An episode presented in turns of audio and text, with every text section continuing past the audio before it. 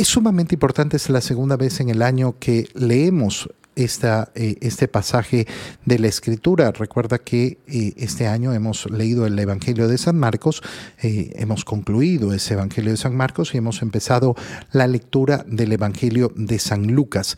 Y entonces nos, nos vamos a topar, obviamente, con todos esos pasajes paralelos que se encuentran en los dos Evangelios. Este es un caso. Y es bello siempre leer este Evangelio cortito tan, tan, tan cortito. Fueron a ver a Jesús su madre y sus parientes. Los llaman hermanos. Eh, aquí la traducción utiliza las dos palabras. ¿Para qué? Para eh, denotar justamente eso. Cuando se habla de los hermanos de Jesús, se está hablando de sus parientes. Ahora, el Señor parece que no los quisiera recibir.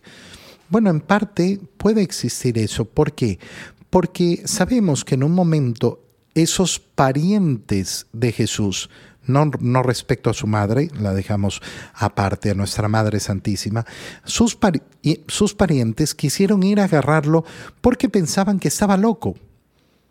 Claro, habían visto a Jesús crecer, lo habían visto durante 30 años siendo una persona normal absolutamente normal.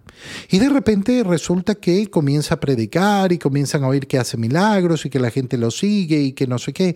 Y entonces ay, lo quieren agarrar para llevárselo porque decían que estaba loco. Entonces en parte puede ser que esos parientes mm, el Señor no los quiere recibir por este motivo. Pero eh, es mucho más profundo. Eh, no pueden llegar a donde está Jesús ¿Por qué? Porque había mucha gente. Mucha gente se acerca al Señor y quiere estar cerca del Señor. Y esto se vuelve tan, eh, tan bello y tan importante. ¿Por qué? Porque el Señor ha decidido en un momento de su vida, a los 30 años más o menos, eh, dejar su casa, dejar a su madre.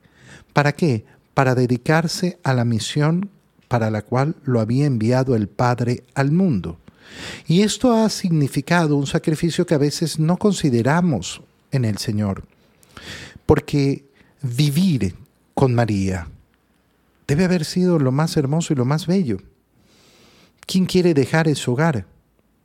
Pero el Señor ha tomado la decisión de dejar de dejar a su madre, de apartarse de ella, no es un acto de falta de amor, no es un acto de falta de cariño, es un acto de comprender que en esta vida no podemos estar apegados a la madre, al padre, a los hermanos, a la familia eh, y quedarnos ahí.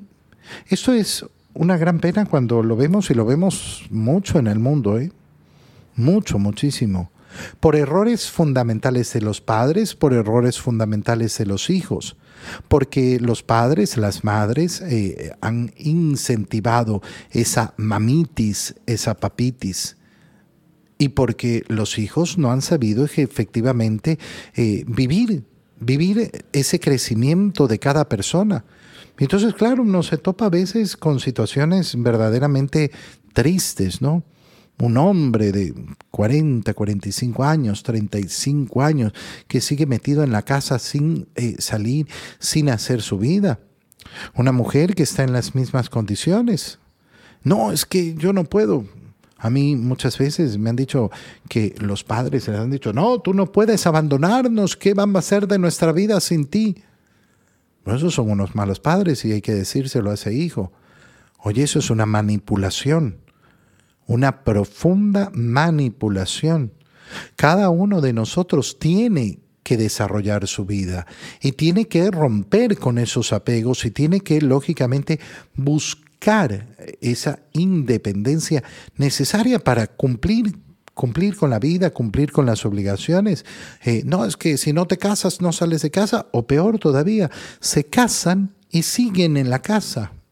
Siguen en la casa de los papás creando una situación pésima y una situación contraria al deseo del Señor.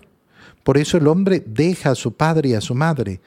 No es un acto sencillo, no es un acto fácil, no es un acto de desamor, es un acto necesario en el proceso de la vida para crecer, para lógicamente desarrollarse como ser humano.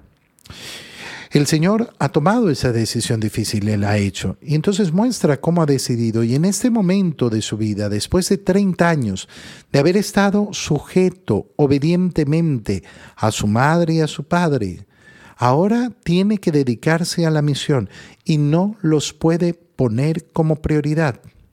No, es que yo soy tu madre y yo soy primero. No, no.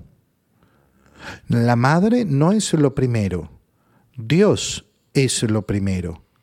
El Padre no es lo primero. Dios es lo primero.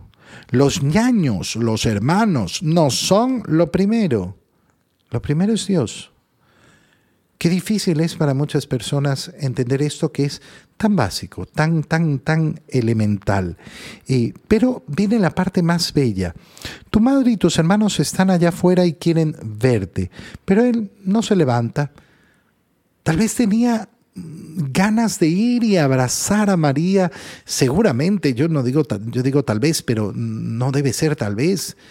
Estaba deseoso de correr a los brazos de María y sin embargo no lo hace y aprovecha la oportunidad para decirnos la grandeza a la cual estamos llamados. Mi madre y mis hermanos son aquellos que escuchan la palabra de Dios y la ponen en práctica. Tú y yo hemos sido bautizados y hemos sido constituidos efectivamente como hijos de Dios, familia de Dios hay que recapacitar profundamente en la condición que se nos ha dado. Pero el Señor nos dice que no simplemente basta con eso, sino que tenemos que vivirlo. ¿Y cómo lo vivimos? Escuchando la palabra de Dios y poniéndola en práctica. Obviamente que esto es una alabanza a María Santísima. ¿Por qué? Porque ella ha hecho posible la salvación de los hombres justamente porque ha escuchado la palabra y la ha puesto en práctica.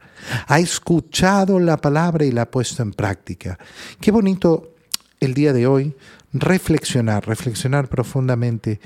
De verdad el Señor me ha abierto las puertas de su hogar, no para entrar como invitado, sino para entrar como hijo, para entrar como hermano, para pertenecer a su familia. Oye, a veces estamos tan, tan orgullosos de la familia de la cual venimos. Ay, estoy orgulloso porque mm, soy apellido no sé qué, o mi papá no sé cuánto, eh, mis ancestros fueron no sé quiénes y no sé cuántos. Yo soy hijo de Dios. Yo soy hijo de Dios. Pertenezco a la familia de Dios. No existe en este mundo ninguna, ninguna familia, ninguna casta, ningún apellido, ninguna situación socioeconómica, ninguna clase que supere esto, que sea más grande que esto, ser de la familia de Dios,